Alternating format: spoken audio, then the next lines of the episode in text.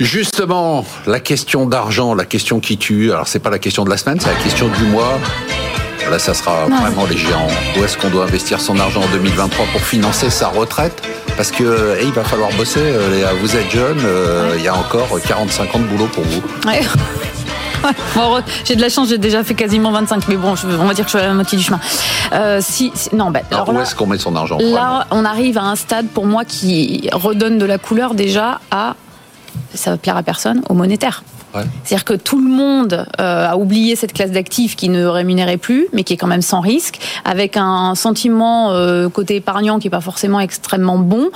Je pense que le monétaire va prendre une certaine place. Quand et vous qui- dites monétaire, euh, pour les Oh, bah, gens qui c'est c'est des SICAV monétaires, ça revient ça? Oui, Parce que les. SICAV monétaires, j'ai regardé les performances, elles sont pas terribles Ben quand même. hein. forcément, parce que l'effet de la hausse des taux arrive maintenant. Donc là, je pense qu'ils vont commencer à reproposer des taux à Mais 2, par exemple, est-ce que le livret A, c'est du monétaire? Quasiment Oui, alors là, je parle plutôt des placements au-delà du livret A, évidemment. Mais c'est l'équivalent. Et qu'est-ce qu'on met comme classe d'actifs en face? Parce que j'entends beaucoup parler des obligations. Ouais, alors effectivement, oui. il y a du rendement qui parle. revient. Ça, c'est très intéressant. Fonds mais il y a quand même, échéance. il y a quand même derrière, pour moi, des ah oui, les fonds échéances. Ça, j'en parlerai pas. Mais pour moi, dans les obligations, il y a quand même un risque crédit qu'on porte, que l'on porte pas sur du monétaire, pour aller sur un rendement entre 4 et 5 Je trouve que le meilleur euh, placement aujourd'hui, c'est quelque chose d'assez secure avec de la de l'action et de l'action euh, bien ciblée, euh, assez diversifiée en, termes de secteur, de style, parce que les actions ont presque tout pour fonctionner dans les cinq prochaines années. Je lisais cette semaine que des experts, surtout aux États-Unis, disent on était 60-40 euh, actions et 40 obligations. Maintenant, il faut être 60% marché de taux, comme vous dites, Ouais.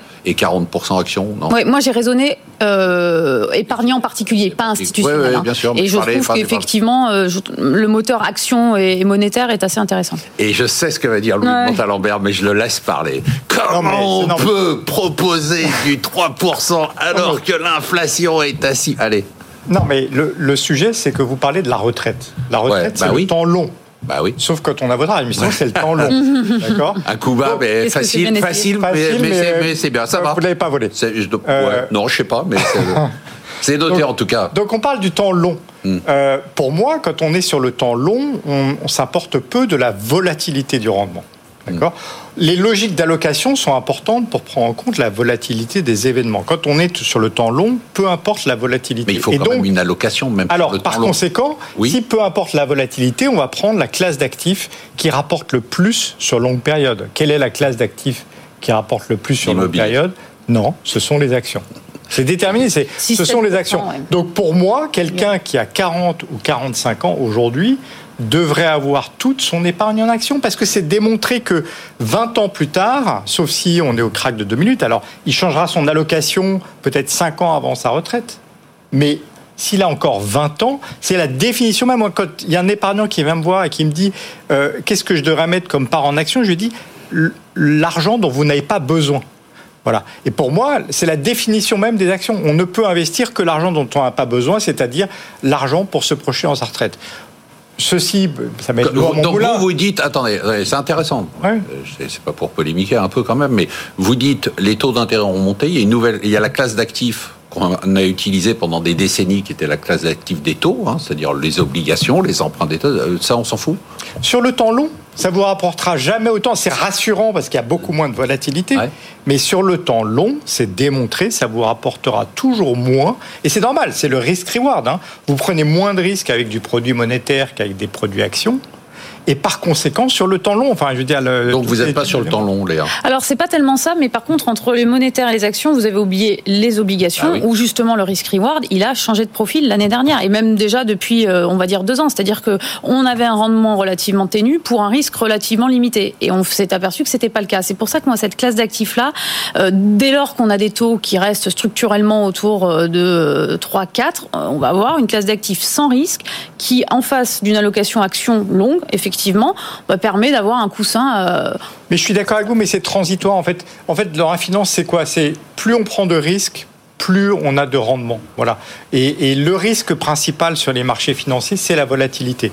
Donc, on peut vouloir écraser la volatilité. Il y a des gens qui sont très mal à l'aise de voir leur patrimoine fluctuer. C'est pas, pas, c'est pas agréable. C'est pas agréable, mais néanmoins, la logique voudrait que quand on a le temps devant soi, oui, mais c'est pas grave, les gens finissent par mettre du private equity en se disant comme ça, j'ai pas de volatilité, alors qu'on a un risque de liquidité qui est bien plus important. Moi, j'en vois plein des clients qui disent je veux plus mettre sur les marchés, je mets en private equity. C'est un non-sens psychologique. Pourquoi? Enfin, c'est non, c'est une réalité psychologique, c'est un non-sens intellectuel. Pourquoi? Mais parce que il y a un risque de liquidité qui est bien plus important que le risque de volatilité. Le risque de volatilité, c'est le risque de devoir sortir son argent en septembre 2008. Une chose est son contraire parce que vous dites on est sur du temps long. Si on est sur du temps long, le problème de liquidité sur le private equity n'est pas un problème. Non, non, je dis que c'est très bien le, le, ah. private equity. Sur le temps C'est formidable. Mais ce que je veux dire, c'est qu'on peut pas parce que je me masque les yeux, parce que le, la, la, société de gestion ne fait pas une valorisation tous les jours, dire que j'ai un risque moindre. C'est pas vrai. C'est tout. Ça, c'est très important. Cette notion de valorisation quotidienne qu'ont les marchés donne ce, sentiment que ça bouge tout le temps. Là où effectivement le private equity rassure parce qu'on voit euh, de temps à autre un niveau de valorisation et bon. Ça, c'est un. Et Hervé Goulettier qui veut parler des marchés maintenant. Mais ah, qu'est-ce que vous vouliez dire? Une seconde une seconde. Je veux dire que lorsque l'on regarde sur longue période, il faut aussi intégrer le fait que le fonctionnement de l'économie sur cette longue période peut changer et les interrogations qu'on doit avoir aujourd'hui, quel sera le régime d'inflation sur longue période, quels seront les équilibres euh, de comptes publics sur longue période, qu'est-ce que ça fait sur les taux d'intérêt, le niveau des taux courts, la forme de la courbe des taux, et si on a des taux plus élevés, qu'est-ce que ça fait sur les multiples de capitalisation? On ne peut pas, à mon avis, à un horizon 30 ans devant, faire simplement le duplicata des 30 ans qu'on a vécu. Je crois que ça va changer et ça doit poser des questions et les gérants doivent les intégrer. Vous devez les intégrer, les gars.